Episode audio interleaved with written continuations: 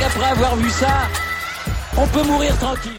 Bonjour à toutes et à tous et bienvenue dans ce podcast pour euh, parler de la séance de qualification du Grand Prix de Bahreïn. C'est le retour tant attendu de la Formule 1. Euh, c'est la première séance de qualification de la nouvelle ère euh, du sport automobile. c'est un changement radical qui a été opéré. On en a parlé dans le débrief des essais hivernaux. Et donc on va tout de suite attaquer le débrief de cette séance de qualification qui a tenu toutes ses promesses. On attendait les Ferrari et euh, la Red Bull, on n'a pas été déçus. Cette séance de qualification a été remportée par Charles Leclerc s'élancera en pole position demain lors de la course devant Max Verstappen, les deux ennemis. Hein. on sait qu'ils n'ont pas une relation des plus cordiales. Ils se sont déjà frités sur la piste. On se souvient notamment en 2019 du Grand Prix d'Autriche. Euh, Leclerc devant Verstappen, euh, il y a un dixième, quasiment un dixième et demi. Sainz est troisième, quasiment dans le même temps que Verstappen. Quatrième place pour notre ami Checo Pérez. Cinquième Hamilton qui limite la casse. Bottas est sixième, excellent Bottas.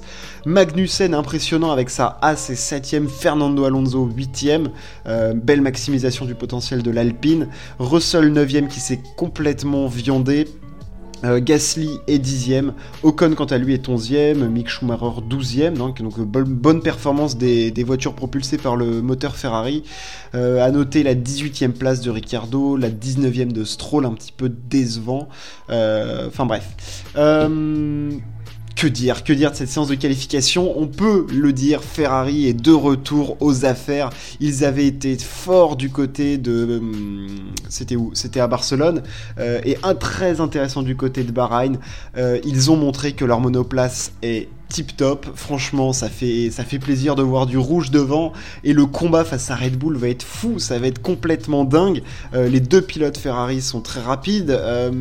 et Leclerc et évidemment le pilote qu'on attend le, plus des deux. Hein, c'est sur lui que repose l'écurie quand même et les résultats, c'est sur lui que l'attente est mise en tout cas. Euh, on s'attend à ce que ce soit Charles Leclerc, le leader de l'écurie. Euh, et il a réussi à faire ce tour rapide. Euh, c'est sa dixième pole position. Il en a vu deux l'année dernière et sept en 2019. on le sait, Charles Leclerc sur un tour est peut-être le meilleur pilote du monde euh, avec, avec Hamilton, donc euh, c'est pas surprenant de le voir avec une voiture performante aux avant-postes. Euh, Ferrari est clairement avec Red Bull la première force du, plateau. Hein, c'est les deux voitures qui fonctionnent le mieux. Hein, ça se voit tout de suite. Hein, S'ils font les quatre premières places, et derrière il y a un gouffre. Il y a un gouffre parce que enfin, Hamilton est à 7 dixièmes quand même quasiment. C'est très loin. Alors autant la Ferrari et la Red Bull semblent plutôt faciles à conduire, bien réagir. Le moteur Ferrari à lui a l'air d'être exceptionnel. il se dit, il se murmure dans le paddock que le groupe propulseur euh, italien serait devenu la référence devant le Mercedes et le Honda. Hein. On sait les, déboires qu'ils ont eu euh, ces dernières années. Euh, voilà, avoir vrai, une voiture qui est bien née, bien née un châssis performant, tout ce travail aérodynamique qui a été fait, notamment avec ces toboggans et tout ça, ça a l'air de très bien fonctionner pour le moment.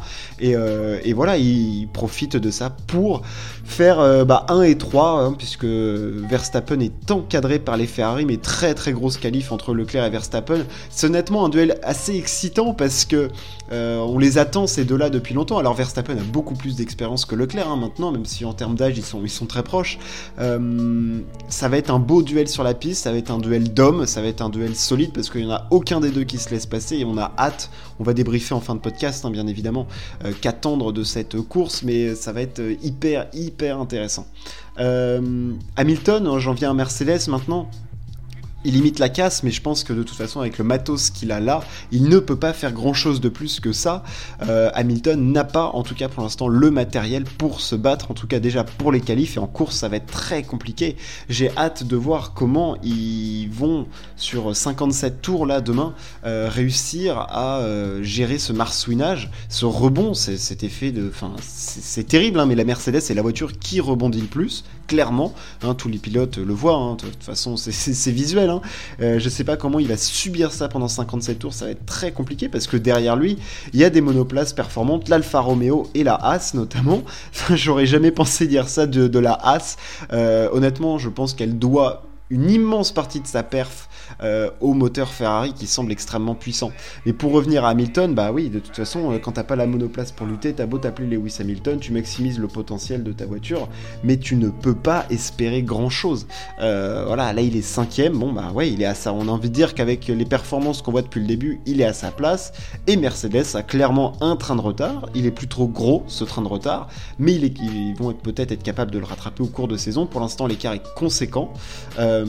Et je ne pense pas que Hamilton puisse jouer euh, clairement les premiers rôles euh, demain. Ça va être aussi la grande découverte de savoir comment ils vont réussir à se suivre. Euh, ça, c'est vraiment l'interrogation principale que j'ai. J'ai hâte, de, hâte de voir ça. petite déception du côté de Russell. Je suis même très déçu de George Russell. Il a raté clairement sa qualif. il, fait, il est 9ème.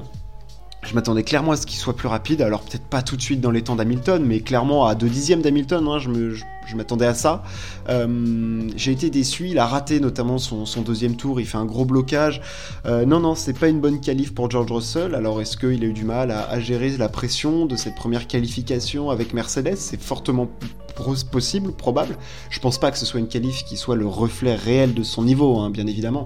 Euh, il, vaut, bien mieux que ça, euh, George Russell. Mais voilà, là je suis un petit peu, un petit peu déçu. Voilà, j'ai hâte de voir en course comment il va réussir voilà, à gérer ça.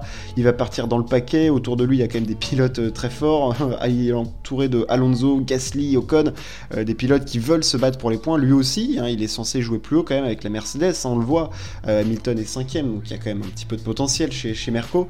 à voir comment Russell va réussir à faire tout ça. Ça va être, voilà, c'est une découverte. C'est la première fois qu'il a dans les mains un outil pour jouer les premiers rôles, des podiums, des victoires.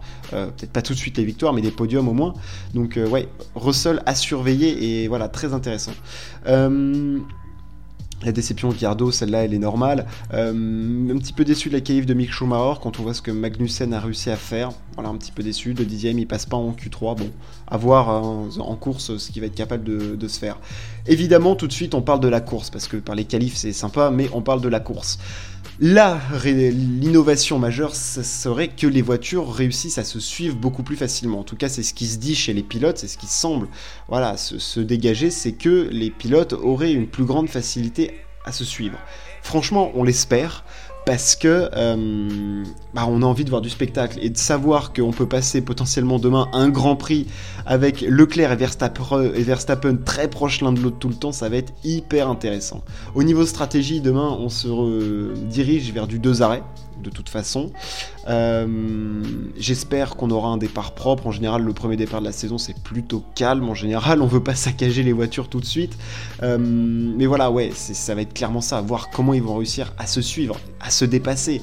On a plein en fait, on a plein d'interrogations là-dessus parce qu'on n'a jamais vu, on ne sait pas comment ça va se passer. Et ça va être, euh, voilà, la mise à l'épreuve de cette théorie, de cette stratégie, voilà, de changement de, de, règlement. C'est quelque chose de majeur, de très très important. Et voilà, il faut prendre le bon virage et, euh, voir comment ils vont réussir à, se suivre, à se mettre dans le flux. Est-ce qu'ils vont être vraiment si peu perturbés que ça? Ça va être. Euh, c'est la grande question. C'est vraiment l'interrogation principale.